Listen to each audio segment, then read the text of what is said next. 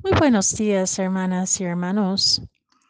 Hoy, viernes de la primera semana de Adviento, la primera lectura es del profeta Isaías, capítulo 29, versículos 17 a 24.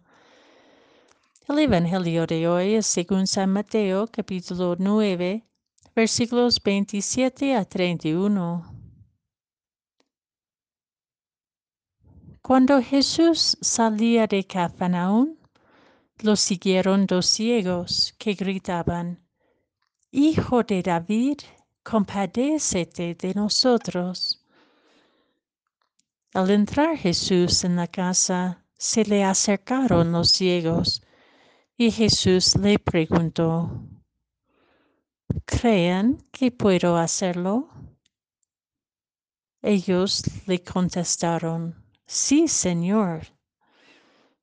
Entonces les tocó los ojos, diciendo, que se haga en ustedes conforme a su fe. Y se les abrieron los ojos.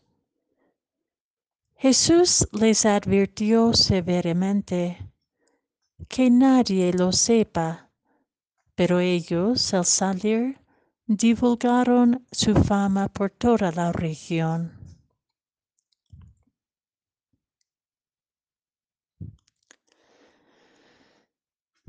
Que se haga en ustedes conforme a su fe. Jesús no impone sobre nadie lo que, lo, lo que no es capaz de recibir o lo que no desea recibir. Muchas veces somos ciegos e incapaces de creer en lo que realmente necesitamos para recobrar nuestra vista. Pues, como la primera lectura dice, vivimos en las tinieblas del temor, en la oscuridad de la amargura de afrontar crisis tras crisis y también en la ceguera de la indiferencia ante la desigualdad, corrupción y toxicidad que llena nuestra realidad cotidiana. ¿Realmente creemos que el Mesías, el Hijo de David, puede darnos lo que buscamos lo que deseamos en lo fondo, en el fondo del corazón, de ver el mundo como Dios lo ve, de amar como Dios ama, de apostar por la vida en plenitud de cada ser viviente, como Jesús apostó en entregarse en el amor hasta la cruz.